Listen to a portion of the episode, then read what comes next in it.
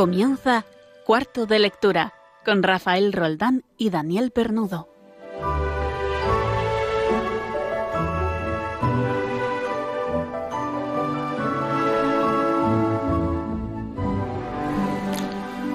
Bueno, hoy eh, Daniel Pernudo no está porque Daniel Pernudo fue padre hace un poco menos de dos semanas. A quien sí tengo por fin, después de este verano largo pero muy bien aprovechado, es a Guillermo Zarauza aquí conmigo. Hola Guillermo, buenas noches. ¿Qué tal, Rafa? Buenas noches. Y bueno, tenemos a la gran ausente todo el verano. ¿eh? ¿Desde cuándo no te vemos? Ya ni has, acuerdo. has crecido. Sí. Vamos, ¿eh? Bueno, he madurado todo. Ha madurado, todo. ha viajado por todo el mundo. A Regina, Regina Marín, que sí nos acompaña, la voz eh, Buenas femenina. noches, buenas noches. Y también tenemos a un invitado que, con el que hablaremos más tarde, que es eh, Carlos Orduña. Buenas, buenas noches, Carlos. Buenas noches. Eh, ¿Qué habéis hecho este verano, Guillermo? Bueno, tú ya sé que has hecho algo muy especial, ¿no? Sí, Eh, bueno, yo este verano me, me he casado, entre otras cosas, ¿no? Entre otras cosas. Sí. Y bueno, luego aprovechamos, eh, se acordará también el, el- nuestros eh, oyentes fieles, que estuvimos aquí por aquí en agosto también con chavales, eh, haciendo un programilla con ellos. Y de entonces no te vemos el pelo, me parece, Guillermo. ¿Y qué tal toda la, la boda? ¿Bien? ¿no? Eh, ¿Eres feliz? Eh, La boda muy bien, el, el viaje de novios agotador, pero también muy bien. Fantástico. Y luego lo que, lo que ha venido después, por ahora, mejor todavía. Mejor todavía y esto seguirá creciendo. Seguro. Regina, tú no te has casado, ¿no? Yo no me he casado, no, no ha sido tan guay mi verano. Todavía no, ¿no? ¿Sigues Pero he hecho muchas cosas, he hecho Ujú. muchas cosas. Sí, ¿dónde has Sí. estado? Pues he estado en Valencia, en Alicante, tampoco, eso no tiene mucho mérito. Después he estado Como en que no, ulti- Huesca. últimamente sí, con lo que está cayendo por ahí tiene mucho mérito. Ya, por- pero yo he pillado calor, mucho calor, ¿eh? Ujú. Y nada, me lo he pasado fenomenal. Muy bien. Muy bien. Y ahora viene la pregunta clave. ¿Habéis leído mucho? Yo he leído, sí. Eh, he leído algo. eh, bueno, aproveché de una recomendación que hizo eh, don José María Esteban. Don José María Esteban, que es un sacerdote que a veces ha colaborado aquí en, en un par de ocasiones, ha colaborado aquí en, en Cuarto de Lectura de Radio María y tiene un blog muy interesante que se llama Y ahora que leo, se llama así, Y ahora que leo, creo que es blogspot.com, no sé, ponéis en Google Y ahora que leo y es muy fiable, es un sacerdote que recomienda libros de lectura para todas las edades. ¿Y qué libro es este? Bueno, me leí, me leí los dos primeros de Domingo Villar, de Ujú. la saga esta Sí. que sacó de...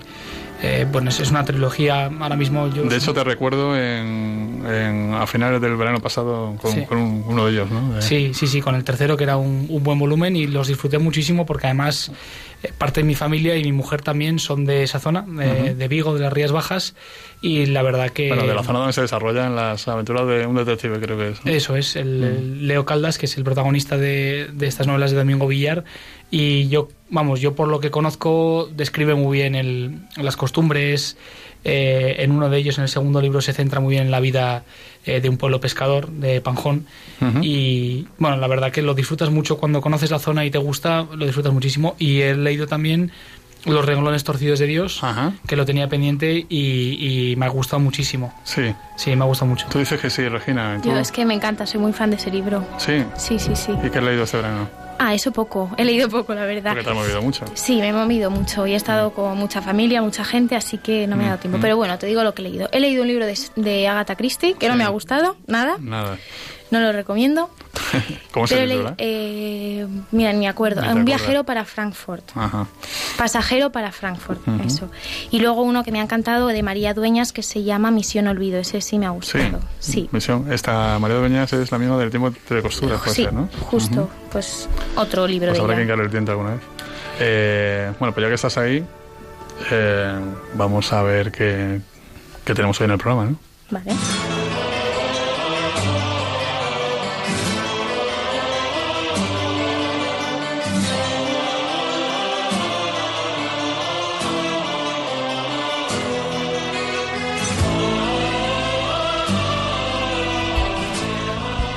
Bueno, Rafa, como siempre tenemos nuestro concurso de inicio de novelas, que hoy lo voy a leer yo, estoy muy nerviosa, no sé cómo lo haré, espero que bien. Y por supuesto tenemos que retomar lecturas que hemos leído este verano, que recomendamos, que hay que leer este curso con nuestra sección que has leído. De eso se trata este programa, de animar a la gente. Claro, aquí todos compartimos. Y volvemos a una sección que teníamos un poquito abandonada, que era la de cine versus literatura. Sí, esa la hemos reactivado este verano. Es que tú, como haces pellas, pues no, ah, ya no, te has enterado, sí, ¿no? Sí, pero hoy como presentación oficial. Hoy presentación oficial porque, bueno, hoy es el último programa de la temporada, además. ¿eh? eh la temperatura, la, perdón, la temporada en Radio María empieza en octubre. Hoy es nuestro último eh, partido oficial ¿eh? en la liga anterior y comenzaremos con fuerza y con novedades ¿eh? el, dentro de dos semanas, el día 2 de octubre. Esta, esta sección podríamos haberla inaugurado en la nueva temporada, pero la inauguramos este verano. Muy bien. ¿Qué más cosas tenemos? Y luego ya, para finalizar el programa, tenemos una tertulia con Carlos Orduña, como hemos dicho, sobre filología, sobre libros clásicos. Eh, Vamos a tratar un tema que parece así un poco, un poco tieso, que es eh, literatura clásica. Pero para ti, ¿qué es un clásico, Carlos? Pues un clásico es un libro de toda la vida, por así decir. para mí, entiendo clásico hasta siglo V después de Cristo. Hasta siglo V. Lo posterior ya apesta modernidad. Luego vamos a hablar de clásicos griegos y clásicos latinos. Sí.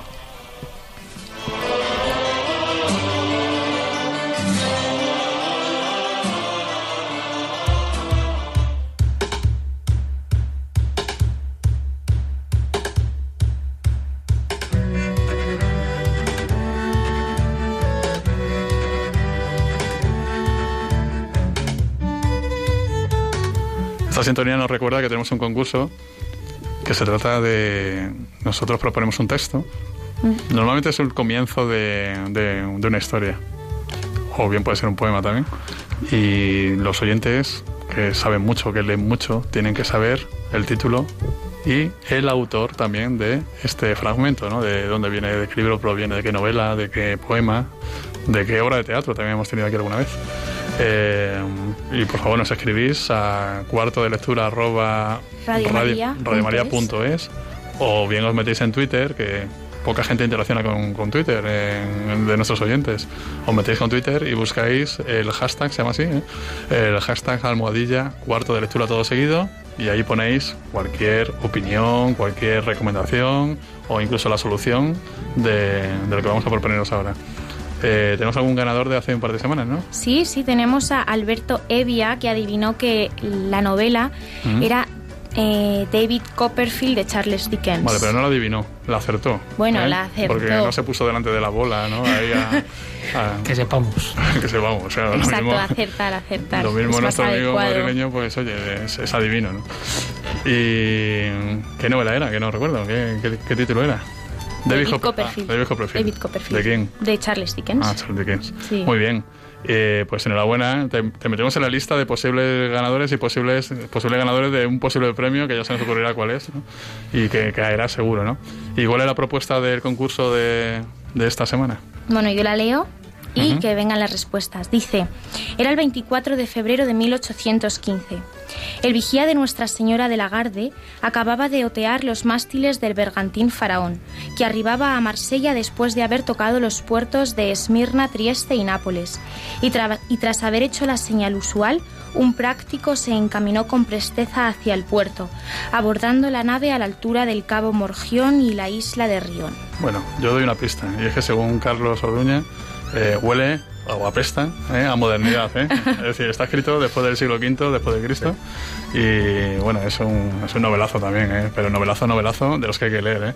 de los que hay que coger un verano tranquilamente y, ponerse a ello. Comienza así, de esa manera tan interesante. Si sabéis la respuesta, ya sabéis, correíto a cuarto de lectura arroba radiomaria.es o bien interaccionáis en, Twitter con nosotros y nos contáis a quién creéis que es el autor y el título de, este fragmento que ha leído Regina.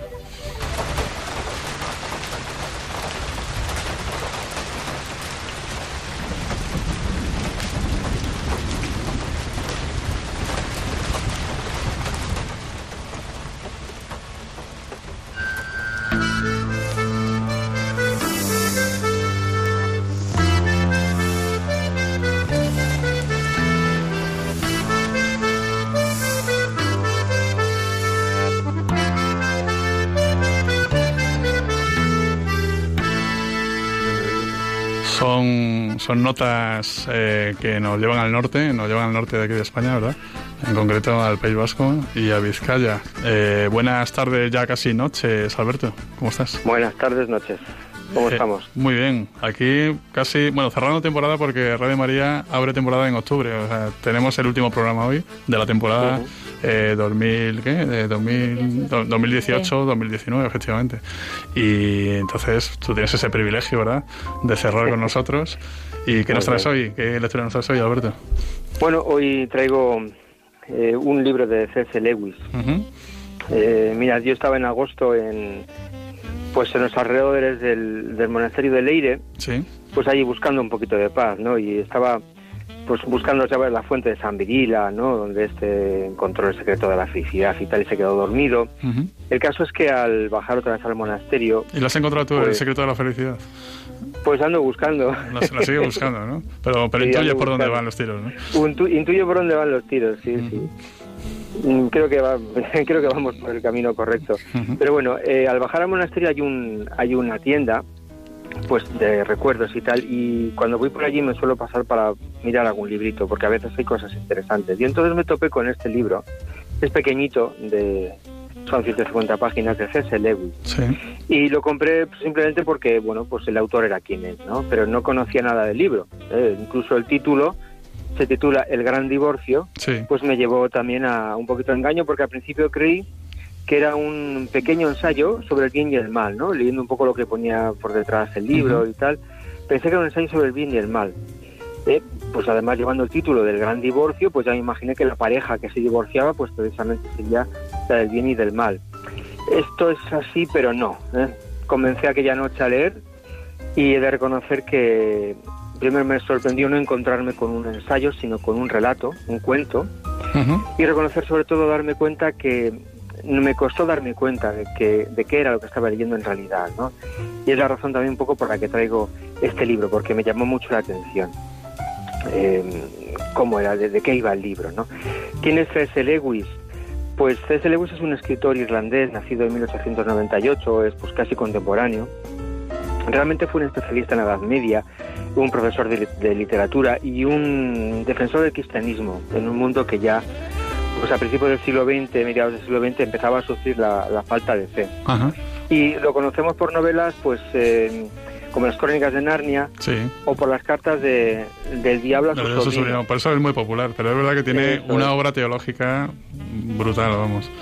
Sí, además es muy fino en sus, en sus intuiciones. Mm. Algún día, si quieres, hablaríamos de las cartas de, del diablo a su sobrino o unos ensayitos que tiene sobre que se titulan Mero Cristianismo Sí. o el, el problema del dolor. Sí, es un libro muy íntimo, Muy sí, bueno. muy- Los cuatro amores también me gusta mucho. Un- Los cuatro amores, sí. Mm. El caso es que, bueno, era un nieto de un sacerdote anglicano, o sea, no era católico, era anglicano, pero entendía perfectamente a los católicos y su forma de escribir hace que nosotros también le entendamos. Tuvo una época de, de increencia y pues amistades con Tolkien y lecturas con, sobre Chesterton, pues le fueron acercando a la fe y finalmente pues volvió otra vez a recuperar la fe que había tenido el niño y, y bueno, ¿no? Eh, fue sorprendido por la alegría, como dicen en nuestros Sí. libros, ¿no? Forma, Eh, forma parte también del grupo eh, de, de conversos eh, que razonan la fe, ¿no? Que la razonan Sí. porque tiene una cultura tremenda por detrás. Eso es. Y este libro, pues, empecé a leer el libro y me encontré pues con un pueblo, sus, sus habitantes. Era un pueblo raro, mm, hacían un viaje en autobús hacia un lugar luminoso. En el pueblo vivía un Napoleón Bonaparte, y yo, y esto, mm, mezclar autobuses con Napoleón Bonaparte, un poco raro, ¿no? Eh, este autobús llegaba a un lugar luminoso, como digo, habitado por una especie de personas luminosas que hablaban de unas montañas infinitas a las que merecía la pena ir. Me costó mucho darme cuenta de que aquel extraño pueblo era en realidad el purgatorio. Ujú. Los que viajaban en el autobús eran fantasmas, eran fallecidos. Y esos seres luminosos eran en realidad ángeles que tenían la misión de comprobar si el alma de esos fallecidos estaba suficientemente preparada para ese viaje a las montañas, que era el lugar donde no se dice, pero intuyo que se encontraba Dios. ¿no? Es decir, la misión de estos seres luminosos era convencer de que vayan con Dios al paraíso. ¿no?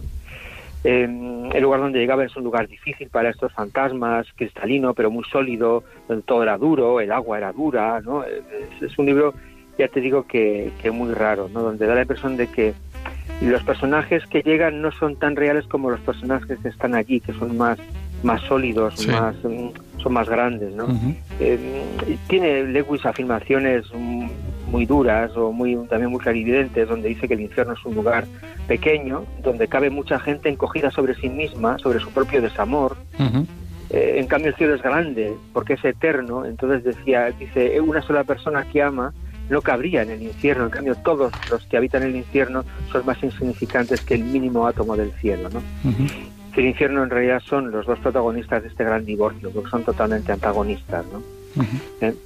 Y luego hay diálogos, muchos diálogos, eh, diálogos que el principio protagonista mantiene con, con otras personas, diálogos de los que él es el testigo, y en esas conversaciones eh, pues hay fantasmas orgullosos que se aman a sí mismos, que están ofuscados por el dolor, o personas excesivamente duras con sí mismas, que reflexionan sobre la vida, sobre el amor, el deseo, la muerte, el conocimiento, y que se aferran pues a las equivocaciones que sufrieron en vida, intentando comprender, a veces sin éxito, porque no siempre lo comprenden, que de nada sirve autojustificarse ante Dios, sino que el billete de ida hacia esas montañas eternas del paraíso es aceptar el regalo del amor de Dios. Y solo hay un único bien, que es Dios.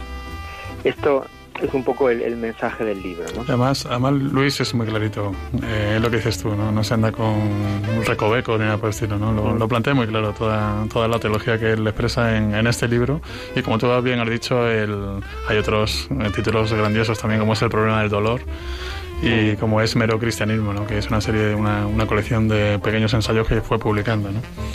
Muchas gracias, Alberto, ¿eh? por, por tu recomendación y te esperamos dentro de dos semanas, ¿no? ¿Mm? Pues aquí estaré. Muy bien, pues sigamos leyendo. Un abrazo. Un abrazo. Buenas noches. Eh, creo que vamos a hacer una pausa, ¿no, Guillermo? ¿Eh? Una pausa musical. Sí, venga. ¿Tú propones algo? Bueno, pues yo había pensado que podíamos escuchar un poquito de, de pop, ¿no? Patrio de, de, los años 80, ¿no? De aquella época, aquel movimiento que, que no fue un movimiento feliz, de feliz recuerdo, que fue La Movida, uh -huh. pero que bueno, que dejó, eh, bueno, una pieza musical eh, yo creo que más que interesante y, y bonitas, ¿no? La, la, mitificada movida madrileña, ¿no? La mitificada movida madrileña, sí, que muchas veces se recuerda, pues yo creo que a, eh, a artistas que yo creo que fueron buenos y a otros no se les recuerda tanto, ¿no? Uh -huh. Y bueno, hubo un grupo que yo creo que sí que es de los, de los recordados, ¿no? Con justicia, que fue Nacha Pop. Uh -huh. Eh, ¿no? Este grupo formado por fundamentalmente ¿no? los líderes eran Antonio Vega y su, y su primo, Nacho García Vega, sí. Y que dejaron eh, unas cuantas canciones para el recuerdo. Eh, yo creo que poéticamente también muy valiosas, ¿no? porque Antonio Vega era un hombre de, pues de gran sensibilidad. Y bueno, pues eh, vamos a escuchar una canción que, se, que lleva como título Persiguiendo Sombras. En concreto, vamos a escuchar una, una versión en directo de un concierto que dieron en 2007, ¿no? cuando volvieron a juntarse y, y, nada, bueno, pues fue, esto es un concierto dos años antes de la, de la muerte de Antonio Vega, que fue muy prematura, ¿no? Con 51 Muy prematura años. y, como dices, gran poeta que claramente buscaba, ¿no? Sí, como, como... sí no, no, era un hombre de, de, mucha sensibilidad y que tuvo una vida, pues, eh, triste, ¿no? Como uh -huh. todos sabemos. Y nada, pues desde aquí un recuerdo para él y... Vamos a escucharlo.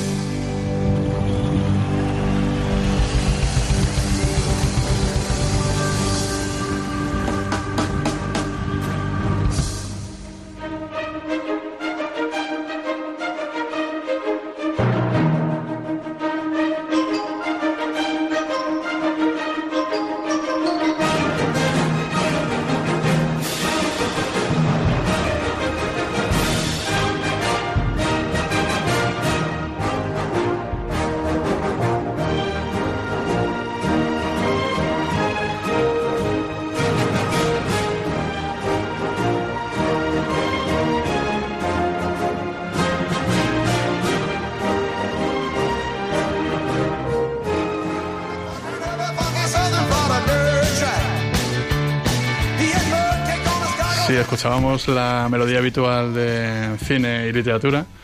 Ahora escuchamos a Bruce Springsteen en una canción que nos anima a que cuando nos caigamos al suelo nos levantemos enseguida. ¿Y por qué suena este hombre? Pues suena de voz. Porque tenemos al otro lado a, a Víctor Alvarado, que al otro lado del teléfono a Víctor Alvarado, que nos va a hablar de una película que tiene una banda sonora fantástica. Eh, yo he estado, he estado descubriéndola en, en estos días porque no sabía nada de esta película y, y resulta que la banda sonora es ochentera total. Sale Van Halen, Rush, Depeche Mode, Aja, Tears for Fears, Prince, Bee Gees, Bruce Springsteen y Duran Duran, entre otros, ¿no? Buenas tardes, eh, Víctor, ¿cómo estás? Hola, buenas tardes a, a ti y a todos los oyentes de, de Radio María. Eh. Estoy aquí pre- preparando, bueno, estoy con el mandil puesto porque acabo de preparar la cena para mis niños. ¿Eh? Pues bueno, pues que vayan comiendo mientras, mientras nos escuchan, ¿no? Con la- con la- eso es un muy buen entretenimiento. Eh, ¿Qué nos traes hoy entonces? Pues mira, voy a hablar de la novela Ready Player One y voy a contarle todas las anécdotas que pueda de Steven Spielberg y de esta película. Venga, empieza. Bueno, pues en primer lugar, eh, yo no soy partidario de recomendar bestsellers, porque la calidad literaria suele estar reñida con la comercialidad de este tipo de libros, pero hay que decir que es un libro que ha cambiado mm, la vida de muchos mm, lectores, eh, ha gustado gente de izquierda y de derecha, creyentes y ateos, Ujú. todos los que vivieron los 80, aunque cada uno hace su propia lectura. Ready. Player One ha sido escrita por Er- Ernest Klein, que es poeta, escritor y guionista, y que ha convertido al libro en un libro de culto, sobre todo porque es un libro que no es que haya llegado por su publicidad, ha llegado mm, a muchos lectores eh, a través del boca a boca. El libro es muy entretenido, pero el interés decae en algunos momentos, aunque hay que decir que las últimas 60 páginas te atrapan de totalmente. la Como, historia de amor buen, está- como buen bestseller, claro. Sí, sí. Se, Eso. se, se trata de un libro de ciencia ficción en la que los protagonistas se llaman Gunter y tienen que ir batiendo récords de videojuegos de los 80. y hay que decir que pues bueno tiene humor acción y la historia de amor es atípica y rompe con el esquema habitual eso sí que por lo menos sorprende en cuanto al libro ahora si te parece comentamos un poquito el director Eso es, de ahí sacaron la película, ¿no? Y entonces, ¿quién es el director? sí pues mira el director es Steven Spielberg Nada menos. Mm, y una de las primeras curiosidades que tiene es que hay mucho en este libro hay muchísimos guiños a sus películas Sí. pero intentó no ser muy autorreferencial y en ella pues aparecen simplemente un par de guiños a Parque Jurásico y a Regreso al Futuro. Creo que son yo los que yo recuerdo. Pero hay que decir que el que el- la pena más grande porque era lo más interesante precisamente del libro es que no haya aparecido la película Juegos de Guerra que no es de. Steven Spielberg pero eh, con, con motivo de los derechos de autor Sí. pues no quisieron ceder los derechos de autor a la película y entonces no, se pudo mencionar no se pudo mencionar este detalle.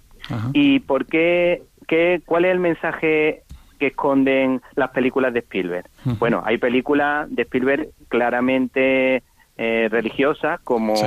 por ejemplo El Príncipe de Egipto Sí, que habla de. Moisés pero hay otras películas que tienen un mensaje oculto. Por ejemplo, Encuentro de la tercera fase, eh, una película que mm, con intención el director eh, metió un mensaje claramente espiritual.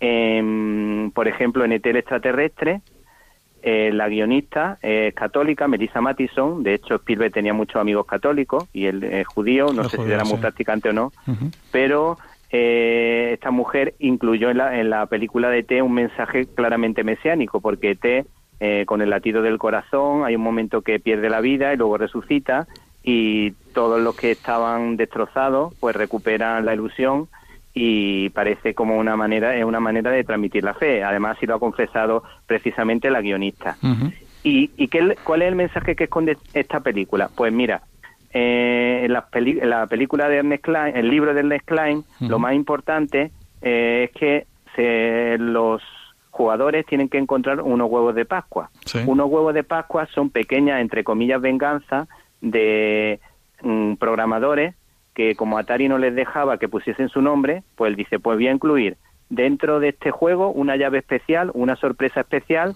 para que los mm, jugadores más hábiles puedan encontrar un aliciente más en el juego y además aparezca mi nombre. Entonces eso se llaman huevos de Pascua. Pero Steven Spielberg aprovecha esos huevos de Pascua también para transmitir el mensaje cristiano, porque a la hora de, mostrar ese huevo de Pascua que los protagonistas tendrán que descubrir, pues suele aparecer mucho la luz. Y la luz significa, mm, siempre que en una película de Spielberg aparece algo iluminado o algo con luz, significa esperanza, significa temas de fe, significa que Dios podría estar presente en esa situación. Ujú. Estas son una de las curiosidades así más, más interesantes de, del mensaje oculto que tiene este libro y que tiene esta película, porque claro, para uno puede ofrecer una lectura y para otro una completamente distinta. Un simple divertimento o encontrar algo más allá ¿no? de- del propio guion. Sí, sí. Por otra parte, mm, ¿qué datos curiosos tenemos? Por ejemplo, Jim Wilder, Sí. que lo conocemos todos por No me chilles que no te veo, o el jovencito Frankenstein, Sí. que es un actor rubio, con bigote, con el pelo muy rizado, Ujú. eh, la verdad un gran cómico de, de em, Estados Unidos, pues hay que decir que este hombre estuvo a punto de aparecer en la película. Iba a ser, iba, pero claro, este hombre, eh, por lo visto, declinó la invitación y hay que decir, como dato curioso de Jim Wilder, que fue una persona que se casó ya más bien mayor, pero se dedicó a cuidar a su mujer con bastante, con bastante amor y cariño y creó, creó una fundación para ayudar a los demás y, la, y, la- y lo hizo precisamente por e- ese amor, ese amor tardío, pero la verdad que fue muy comprometido, porque creo recordar que la mujer murió de cáncer, pero no estoy muy seguro. Creo que no estoy muy seguro, pero la verdad que se volcó totalmente con su mujer. Por lo menos un detalle bastante curioso, aunque no haya participado en la película, pero como estuvo en la quiniela, Sí. pues yo creo que es bastante curioso. Sí, ¿Y. qué- más te podemos contar? Bueno, pues que precisamente Steven Spielberg está muy relacionado con, con libros y autores mm, que tiene mucha profundidad, aunque haya cogido a Ernest Klein, que no es precisamente profundo, pero bueno, porque a Steven Spielberg le gustan los libros de Chesterton, de Barry, de Superi y de Tolkien. O sea que en- de alguna manera va está relacionado con todo lo que hemos comentado. ¿Y eh, qué más podemos decir? Pues en la película aparece una, un guiño a una película de dibujos animados que se ha convertido en película de culto, que técnicamente no es perfecta, pero también transmite ese mensaje mesiánico del que estábamos hablando eh, de, y que aparece precisamente en esta película, porque el gigante de, de hierro da la vida por su Ah, amigo. sí, Gente de Hierro, muy buena película, sí, señor. sí, sí. Muy bien. Pues eh, te esperamos. Muchas gracias, Víctor, por tu aportación al diseccionar esta, esta novela, ¿verdad? Aparentemente una novela menor, un bestseller, y la película que salió de él, ¿no? De, de, de este, de, es- de esta novela, eh, a cargo de na- nada menos que Spielberg, ¿no? De Steven Spielberg. Eh, la semana dentro de dos semanas nos vemos otra vez, ¿no, Víctor? Y, Sí. y nos puedes Eh. contar que no vas a contar dentro de dos semanas. Vamos a adelantarlo un poquito. Bueno, pues tenemos una pequeña sorpresa porque vamos a hablar de Marcelino Pan y Vino, Sí. que tiene muchísimas curiosidades cinematográficas y hay que decir que el autor de esa mm, del libro en el que se basa la película es José María Sánchez Silva Sí. y que creo recordar que no sé si es el único o uno de los pocos españoles que, gana- que ha ganado el Oscar el Oscar a los cuentos, que es el premio Hans Christian Andersen. Muy bien. Pues una vez más, muchas gracias y en dos semanas nos vemos. Víctor, Pues un saludo a ti y a todos los oyentes. un abrazo. Hasta luego.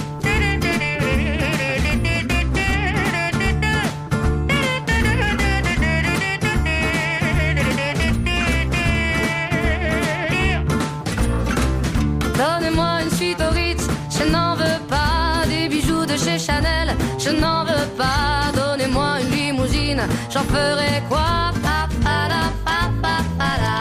Estamos entrando, Guillermo, en la parte final un poco de nuestro programa, pero todavía queda, todavía queda contenido.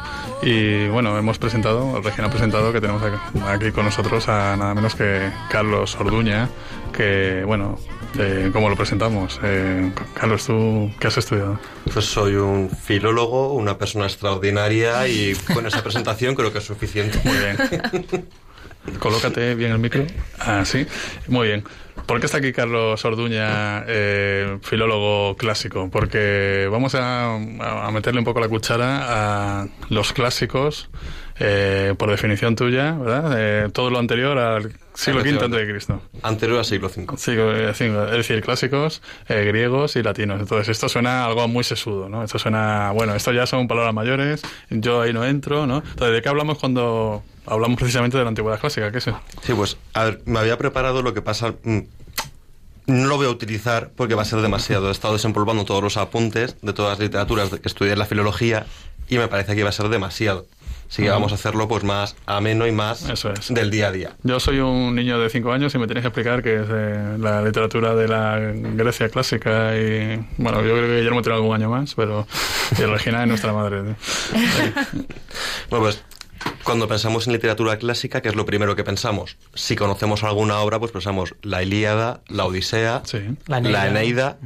Y quizá alguna tragedia de, lo, de Sófocles, Eurípides y Esquilo. Pero es que es muchísimo más. Eso es quizá, las obras que he comentado son quizá las más difíciles de leer. Ah, sí. Porque la Ilíada, la Odisea y la Eneida, ¿qué es? Es épica. La épica es un género precioso, pero es un género muy difícil. Ujú. Alguien que quiera leer un clásico que empiece con la Ilíada, hay que tener mucho valor. Es un grandísimo libro, pero hay que tener valor, hay, hay que empezar poco a poco. A eso, a eso vamos a llegar ahora. ¿Qué, qué- pero vamos a ver qué, qué periodo abarca. O sea, tú has dicho hasta el siglo V después de Cristo. ¿Desde cuándo? Pues a ver, lo que vamos a hacer va a ser principalmente, vamos a simplificar y vamos a hablar de clásicos, incluyendo desde Homero, siglo VIII antes de Cristo, hasta el siglo V después de Cristo. Técnicamente, pues podemos hacer una división más estricta y es arcaica, que sería Sófocles, perdón, Homero y Hesíodo y los poetas líricos. Luego podríamos hablar de clásicos, que ya se hablaríamos del teatro, y luego ya podemos pasar a literatura helenística y latina. ¿Qué se, qué se sabe de Homero? De Homero, Porque- Es una pregunta difícil. No, no, es que yo he leído de eso, de incluso decir que es un personaje mítico, incluso, ¿no? Que- Sí, eso es la famosa cuestión homérica. Nos, nos, dieron, nos dieron mucho la matraca en la universidad con la cuestión homérica. Homero, ¿existió o no existió? Pues es que es imposible. Estamos hablando de algo del siglo VIII antes de Cristo, cuando se pone por escrito. Los primeros testimonios escritos. Un poema que viene de antes, es casi imposible poder decir si existió o no. A mí me gusta pensar que sí.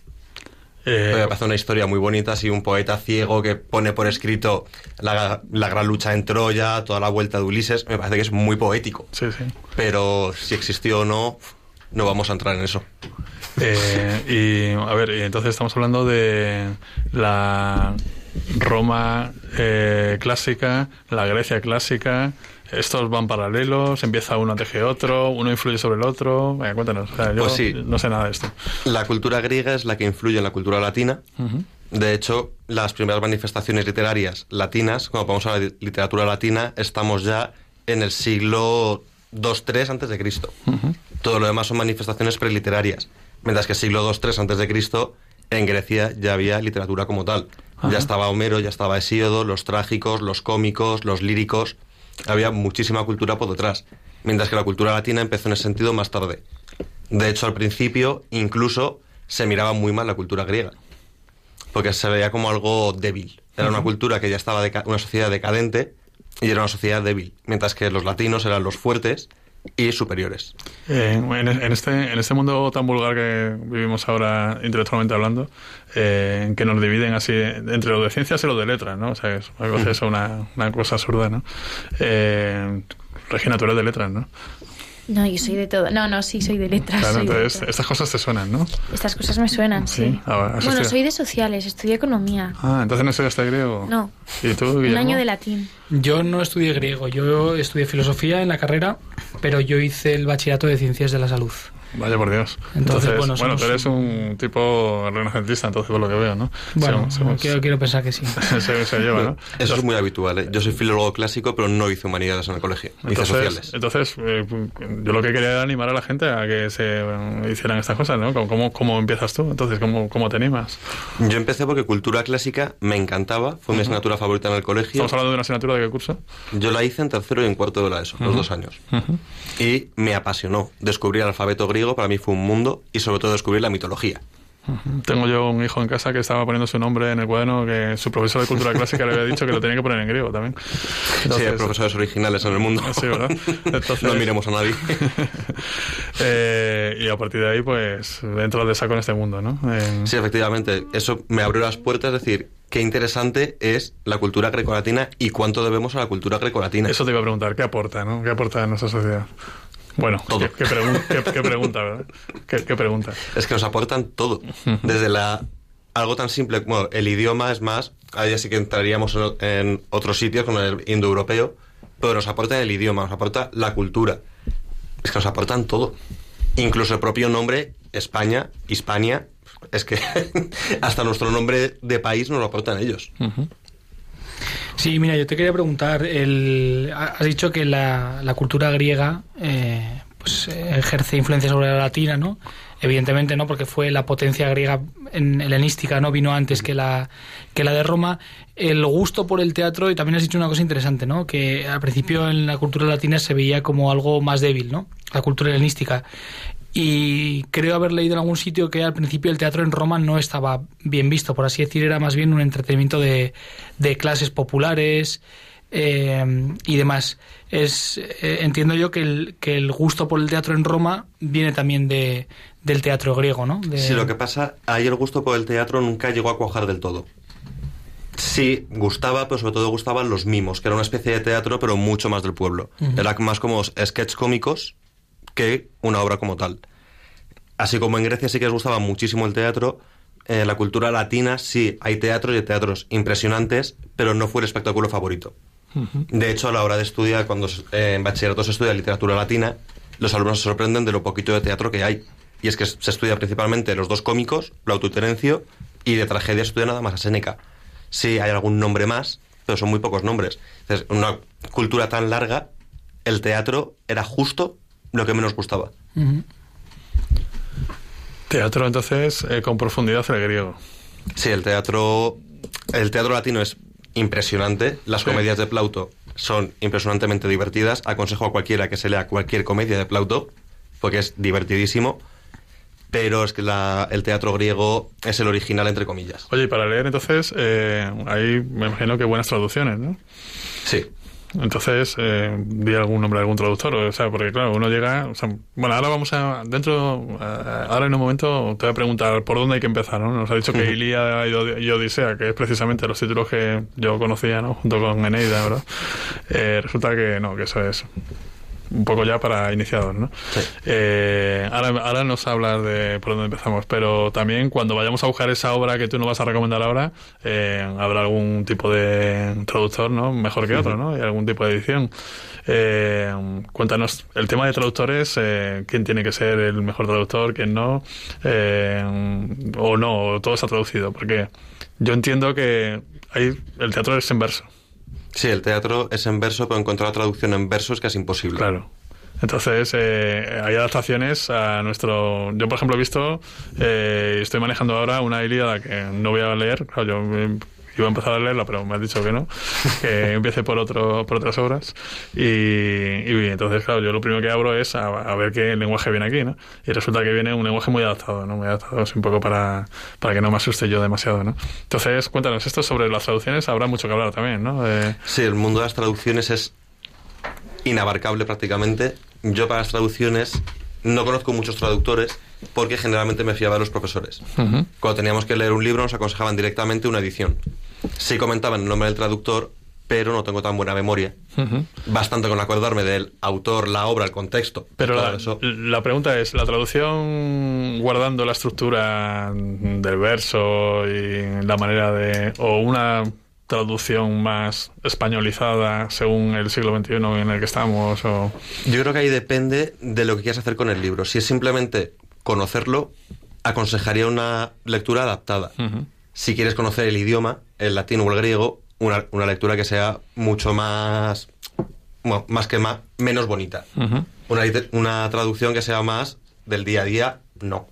El día a día es para disfrutarlo y punto. Ejemplo, la Ilíada que tú me has comentado, Sí. eso sería para leerla. Claro. Pero no para conocer Para conocer la historia, para conocer el argumento, ¿no? Y para engancharse un poco, ¿no? Eh, ¿Por dónde empezamos entonces? Yo aconsejo siempre empezar primero con español, tranquilo, y sobre todo empezar con algo que sea fácil. En mi opinión, quizá un poeta muy fácil es Ovidio, porque las metamorfosis suelen gustar bastante porque es mitología. Ajá. A fin de cuentas es un libro bastante gordo, pero son historias breves de mitología. No confundir con Kafka, por favor. Sí, efectivamente, Metamorfosis de Ovidio, no de metamorfosis Ovidio. de Kafka. El otro también es un pedazo de obra, pero Sí. vamos. eh. ¿Y qué más? ¿Qué más? Cuenta. Ese sería el primero que aconsejaría, sobre todo a quien le gusta la mitología. ¿En, en qué época estamos hablando de Ovidio? Eh, Ovidio es ya época de Augusto. Eh, a ver, De hecho, Ovidio... siglo. Siglo I antes de Cristo. Bien, no lo hemos pillado. Entonces, siglo I antes de Cristo, Ovidio, Metamorfosis, empezamos por ahí. Y nos- Yo aconsejaría sí, porque me parece que es un libro muy fácil de leer, Mm. sobre todo a quien le gusta la mitología. Si a alguien no le gusta la mitología, pues habrá que buscar otro autor. Por ejemplo, si aconsejaría a, a nivel teatral, aconsejaría a Plauto, sin lugar a dudas. Sus comedias son muy divertidas, un humor muy actual, y ahí se aconsejaría una adaptación al castellano, porque hay muchas bromas que eran suyas propias, que si no están adaptadas, no se entienden. Ajá. Eh, ¿Y luego? Después, por ejemplo, a quien le guste la historia, le Ujú. aconsejaría empezar con Heródoto, que es griego, se le considera el padre de la historia, no en vano, y ah, cuenta la historia desde el inicio de Grecia, entre comillas. Sí. Y Eh, es muy ameno y muy, y muy Y entretenido. eso es una obra que existe de Heródoto, ¿no? Sí, Eh, es una obra, son varios libros, son creo que son nueve libros, si no me llama- equivoco. es- o sea, la saga esta infumable que se lee los chavales, eh, Guillermo, en, que lo vemos en clase, ¿verdad? Eh, que es, no deja de ser mitología por otra parte, lo que pasa que es escrita de aquella manera, ¿verdad? Pues que lo sustituyan por Heródoto, o sea, hay que animales, ¿no? A- Bueno, sobre la saga esa hablas de Percy Jackson, ¿no? no, cualquiera. Ah. O sea, Divergente y estas, ¿verdad? Ah, esas no lo sé, no las he leído, a ver, pero... tú entras en un aula de la ESO y te encuentras unos ladrillos, o sea, lo digo por la forma del libro, ¿eh? no porque sea malo. Libros brillantes, ¿verdad? Es verdad, brillante, eso es, eh, con un gusto, sí. con un gusto pésimo de encuadernación, ¿verdad? Y, y de edición. Y entonces los tíos se, se meten entre pecho y espalda mil páginas, que está, está bien que lean, ¿no? Pero no saben muy bien de qué va eso, ¿no? Y dicen, no, ese es el libro eh, decimoctavo, ¿no? Eh, son ocho- 87, ¿no? Y, y entonces, claro, como profesores que somos nosotros, decimos, joder, Habrá, habrá que leer esto, ¿no? Para ver qué están leyendo estos chavales, pero la pereza es tremenda, ¿no? Eh, meterse en esto. Lo mejor es meterse en un, en un en una web fiable, ¿verdad? Que puntúan este tipo de libros, como Libris, por De ejemplo. Libris, sí. De Libris, por ejemplo, es muy fiable, ¿no? Entonces, eh, eso es un buen consejo, ¿no? De si en casa entra algún libro que no pensáis, pensáis que puede cojear un poco, os metéis en The Libris, ¿eh? se llama así, y os da una puntuación muy fiable, ¿verdad? Según, según los, los cánones eh, católicos, ¿no? Entonces, lo que yo decía es eso, ¿no? Vamos a sustitu- a sustituir esto, ¿no? Por una saga, una saga que es la historia de. Grecia, ¿no? Y se- sería entretenido incluso, ¿no? Ese a mí me pareció muy entretenido. Muy bien. Y bueno, pues yo creo que vamos a abrir sección con Carlos, ¿no? ¿Eh? Entonces, eh, ¿tú, qué, tú qué- cómo lo ves, Regina? ¿no? Yo lo veo fenomenal, me parece muy bien, muy interesante y, y una nueva literatura que conocer. Claro, entonces, eh, teniendo en cuenta que seguramente diremos, pero si esto es lo mismo que lo que yo he leído o la película que vi o lo que, ¿no? Es decir, es un poco el, la plantilla, ¿no? De las historias que conocemos actualmente, ¿no? Sí, es que a fin de cuentas el mundo grecolatino es que es nuestra base. Ha- Hablan de la vida en general. Sí, ¿no? efectivamente. y la mitología pues son también eh, referentes a veces a veces son bastante frívolas no La- Sí. las mitologías ¿no? y pero para eso te vamos a tener aquí yo creo que vas a entrar en antena verdad ¿Eh, Guillermo tú cómo lo ves me parece muy interesante. Además, hay, hay gente que dice, ¿no? que afirma que en la Ilíada y la Odisea están prácticamente contenidos todos los temas que después se han desarrollado en, en literatura universal y más. Por lo que entiendo, yo he leído alguna, alguna adaptación eh, juvenil ¿no? en, mis, en mis años, porque me interesaba, en mis años mozos me interesaba mucho. y, y la verdad que sí que son, eh, son novelas eh, muy bueno, si se puede llamar novelas, ¿no? Eh, muy interesantes y, y desde luego a mí también me gusta mucho el teatro y considero que el teatro griego desde luego ha tenido una influencia tremenda, ¿no? En el siglo de oro, en Shakespeare y sí me parece que es muy interesante conocerlo y, y necesario incluso. y además eso tiene eso tiene que molar no ir por la calle con un, un libro de Ovidio bajo el brazo verdad ¿Eh? Así Te miran mal. de, de- de postureo oye muchas gracias Carlos por, A vosotros. por compartir con nosotros y te esperamos para otro otro próximo programa ¿eh? que nos vaya recomendando lecturas clásicas ¿eh? siempre de antes del 5 no perdón antes del siglo V después de Cristo ¿no? Por supuesto. Eh, este programa hemos empezado sin Daniel Pernudo, pero resulta que Dani ha ha venido o no ha venido, no, está en su casa, ¿no? Dani, buenas noches. Muy buenas noches, Rafa. ¿Cómo- Buenas noches, cómo- cómo- Guillermo. Hola, Dani, ¿qué tal? Y Carlos. Hola. Buenas noches. Bueno, pues felicidades por tu paternidad, eh, vamos, que hace menos de dos semanas, ¿verdad? Que ha nacido, ha nacido tu hija, eh, Correcto, muchas gracias. tu hija Olivia. eh, tu segunda hija y te agradezco mucho que estés ahí al otro lado del teléfono a pesar de toda la batalla que tendrás planteada en casa, ¿no? Sí, es Y- el momento, es el momento relax. Hemos conseguido Sí. dormir a las fieras. Muy bien, pues yo quiero que nos pongan música para ir cerrando el- este programa, ¿no? Para ir cerrando cuarto de lectura aquí en Radio María, ahora que son las pues menos las nueve menos diez, ¿no? Vamos a entrar con la información enseguida y me gustaría que tú pusieras el, el broche, Daniel, ¿qué, qué, qué nos vas a poner de, de música? Pues mira, eh, aprovechando el, el momento paternal ¿no? que en el que estoy o me toca, eh, recuerdo, me ha venido a la mente estos días una canción que se escuchaba mucho en mi casa de, de José Luis Perales. Eh, siento un poco la nostalgia, ¿no? un poco del programa de hoy, porque estaba escuchando antes también que ha sonado una chapop y digo, bueno, vamos a... Hoy estamos ochenteros, ¿eh?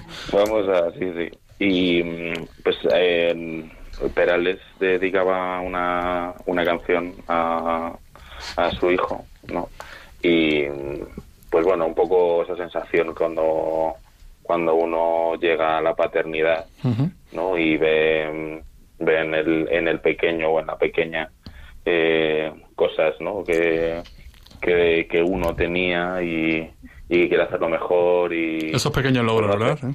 es, sí, esos, esos pequeños logros, ¿no? Que, que cuando eso piensas en, en lo que no te dejan dormir, pues eh, en ese, ese momento, esos pequeños momentos, pues merecen mucho la pena. ¿no? Y pues eh, creo que era el momento de traer esta canción de Perales. Muy bien, pues espero que la disfrutéis. ahora mismo la Y- pinchamos. Muchas gracias, eh, Daniel, y en breve estamos por aquí, ¿no? En breve, en breve espero incorporarme otra vez al, al día a día de, Al pie del de la micrófono. radio y, y estar ahí con vosotros. Muy bien, muchas gracias también a Guillermo Zaragoza por acompañarnos hoy. Un placer, Rafa. Regina, muchas gracias. Nada, a ti. Y a nuestro invitado de hoy, Carlos Orduña, que, que, bueno, nos ha metido en un mundo, ¿verdad? Eh, inimaginable. Muchas gracias, Carlos. Gracias a vosotros. Vamos a escuchar a José Luis Perales. Un saludo eh, y os esperamos en dos semanas.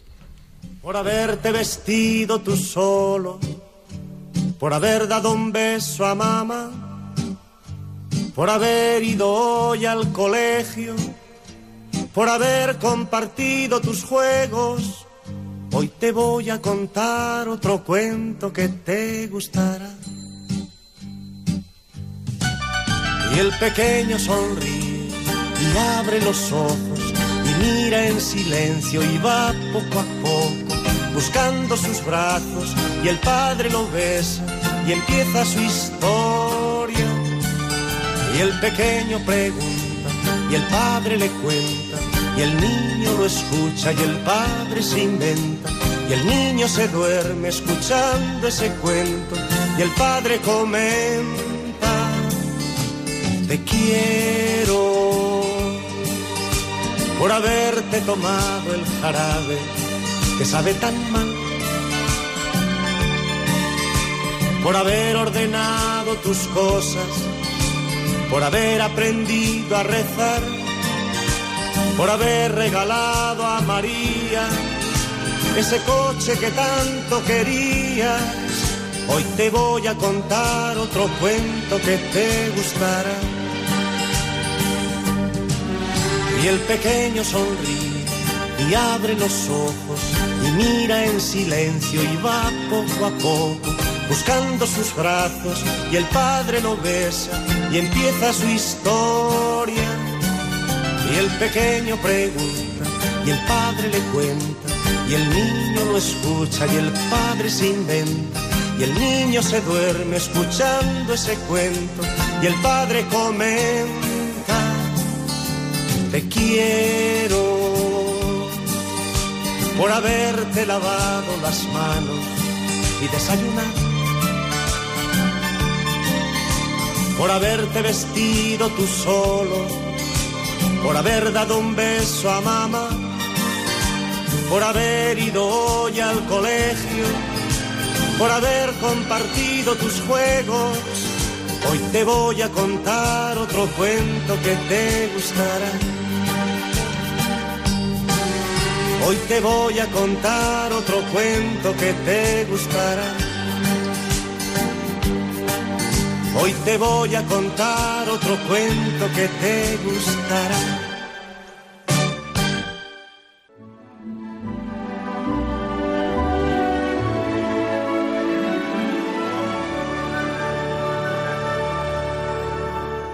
Así concluye Cuarto de Lectura con Rafael Roldán y Daniel Pernudo.